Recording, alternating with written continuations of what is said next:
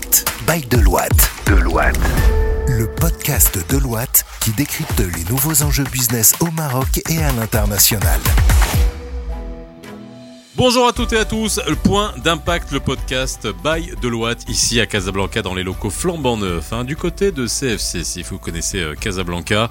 C'est le troisième numéro de l'année 2023, on est ravis. Je peux encore vous souhaiter une bonne année, une bonne et heureuse année pour 2023. On va parler de l'industrie des services financiers, en anglais Financial Service Industries.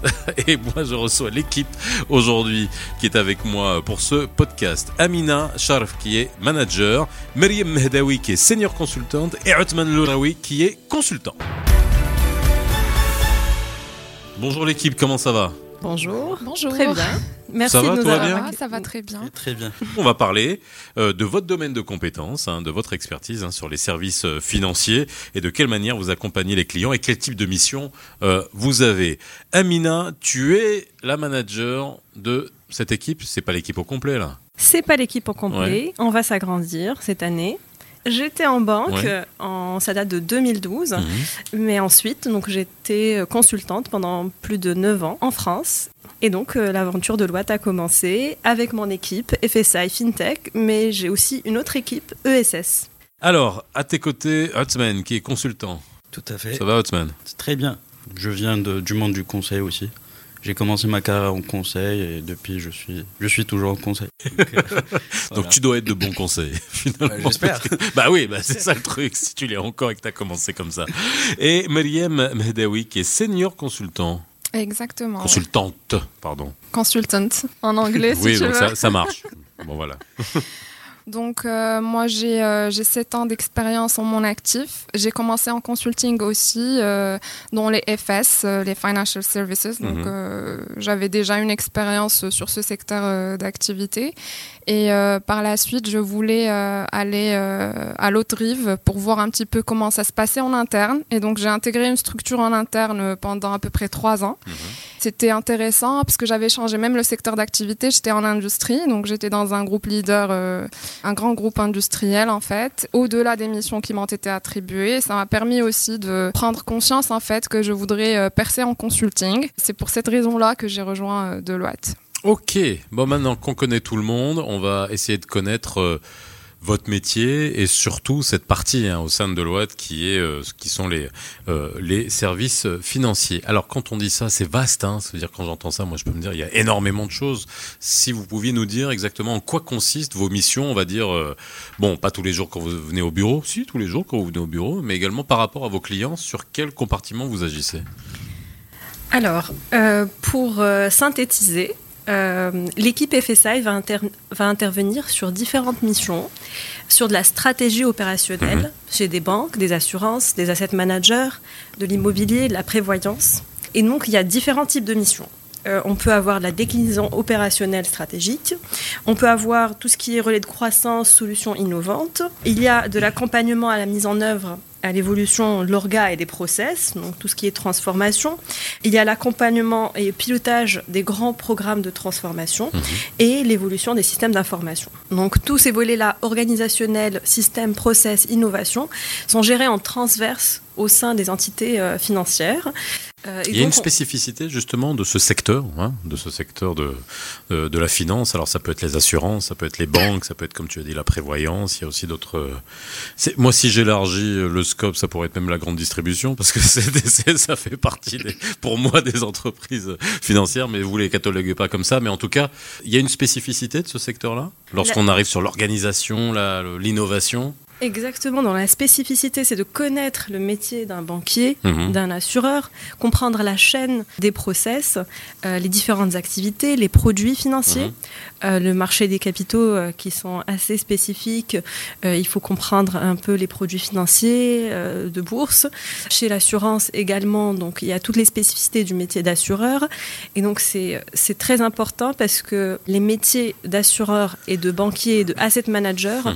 ont cette particularité, c'est qu'il faut une technicité au niveau financier, connaître les produits et euh, les services qui sont euh, réalisés et, euh, et octroyés à- aux clients des banques et des assureurs. Et mine de rien, tu viens de mentionner euh, euh, la grande distribution. Ouais. il se peut que par exemple un de nos clients soit de la grande distribution à condition que c'est dans le département paiement par exemple. Oui. Donc tout ce qui a un rapport avec euh, le cash flow financier, bah, ça fait partie de notre... Voilà. Ok, d'accord. Ouais, la grande j'ai- distri- La grande distribution fait de la finance. Carrefour en France, ouais, ils font de la finance. Je ne commenterai pas. le capitalisme est formidable, mais bon, c'est vrai. hein, il y a toute une partie de la grande distribution qui est finalement gérée comme une, une institution financière, et c'est intéressant de, de pouvoir dupliquer ça ailleurs. Pouvez-nous donner des exemples de missions sur lesquelles vous, vous, vous travaillez? Euh, oui, euh, alors en fait, euh, comme a mentionné Amina tout à l'heure, on a une panoplie de typologies de missions sur lesquelles euh, nous travaillons. Et donc du coup, je peux citer un exemple. Par exemple, on pourrait travailler sur une mission de transformation en termes euh, de processus et d'organisation au sein d'une banque ou d'une assurance.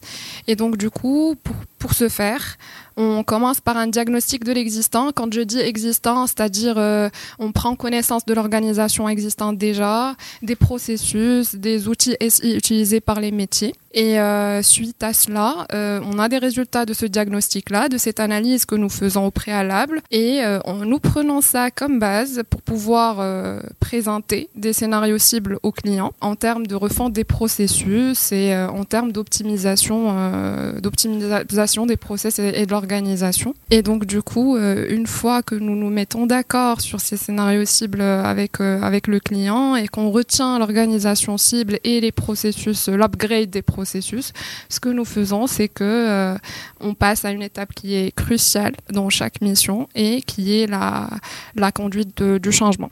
Parce que non seulement on est là pour pouvoir euh, mettre en place euh, de nouvelles organisations ou bien améliorer, automatiser, digitaliser des processus, mais aussi on est là pour euh, assister nos clients dans ce changement-là.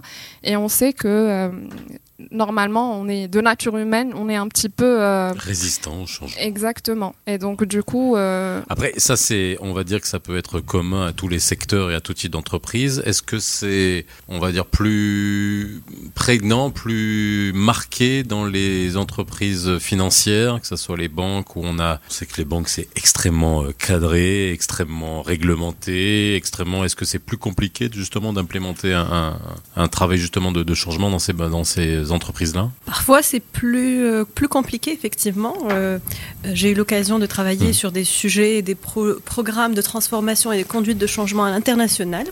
Donc là, effectivement, il y a quand même des blocages au niveau des réglementations en Asie, par Mhm. exemple, en Amérique. Il y a un positionnement euh, qui est différent, que ce soit en Europe ou en Amérique, et des postures de certains départements qui sont différentes. Par exemple, les fonctions finances qui ont plus un positionnement stratégique en Amérique, un peu moins euh, en, en Europe, et selon les entités également et les cultures des, des- des banques.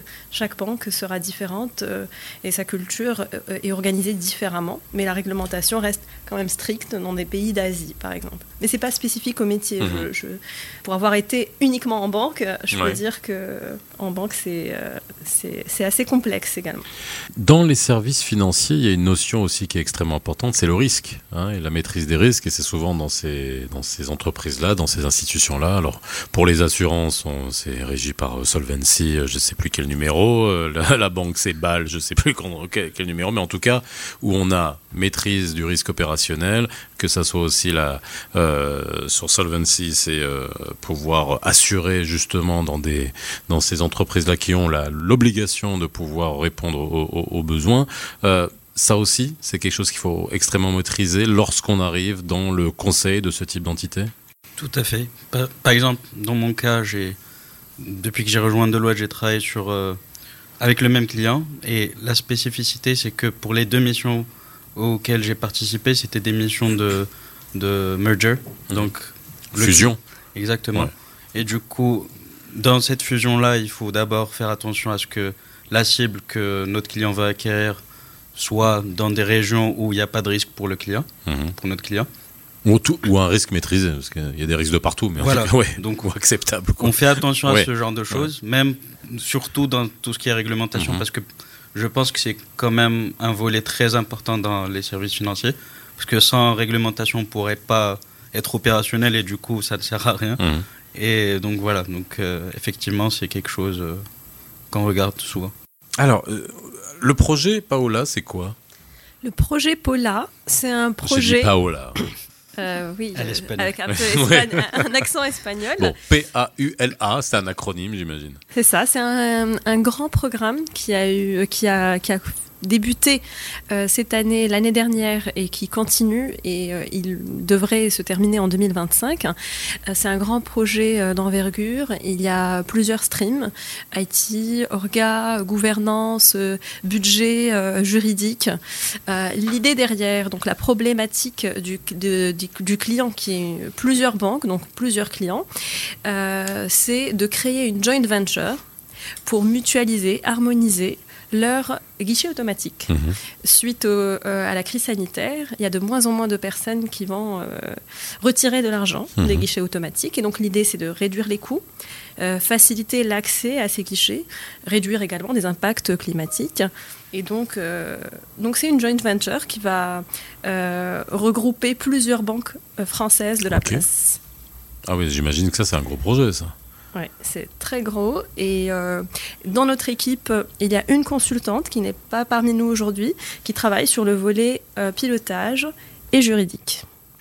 Alors, est-ce que... Moi, dernière question. C'est compliqué, votre métier, ou pas? Moi, je vous pose la question parce que je vous vois, vous avez pas l'air fatigué. Ça veut pas dire que vous bossez pas, hein, mais vous avez pas l'air trop tiré, stressé. euh, Non, ça va? Il faut venir avec la patate. Oui, oui.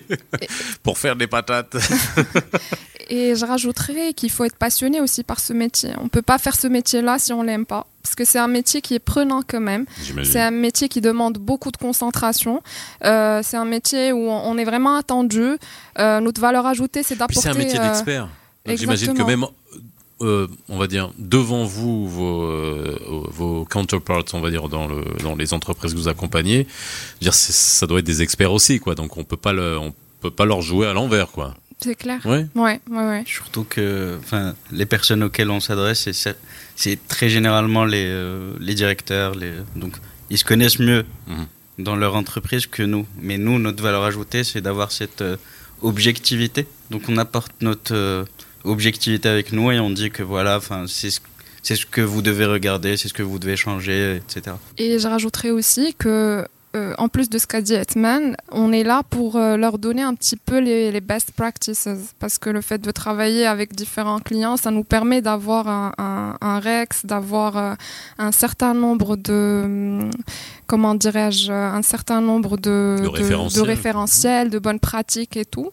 Et donc, aussi, les clients, ben, on est consultant aussi pour ça, pour leur présenter un petit peu ce qui se fait sur le marché dans des entités similaires et qui pourraient, qui pourraient linker avec ce qu'ils font en fait. Eh ben merci hein, d'avoir été avec nous dans ce point d'impact numéro 3 de l'année 2023. Allez, jusqu'au numéro 7, je souhaiterais encore la bonne année. Hein, non, non, c'est numéro 6, je souhaiterais la bonne année. Officiellement, c'est jusqu'en février. Non, fin janvier. Ah. Fin janvier. Mais après, on peut aller jusqu'au bilan, on peut aller jusqu'au 31 mars pour souhaiter la bonne année. Ah C'est ouais. l'année fiscale. Ouais, on pourrait souhaiter la bonne année fiscale. C'est pas Eh mal ben. ça. Super. bon, bah merci à, à tous d'avoir été avec nous. Amina, Maliem, Hartman, vous qui nous écoutez, vous avez rencontré une partie euh, de l'équipe qui s'occupe des services financiers hein, ici à, à Deloitte Casablanca. Je vous souhaite, euh, bah voilà, encore une fois une très bonne année 2023. Et puis on se retrouve très vite pour un nouveau, euh, un nouvel épisode de Point d'impact. Bye. Écoutez Point d'impact sur toutes les plateformes de podcast. Point d'impact, le podcast by Deloitte depuis les bureaux de Casablanca.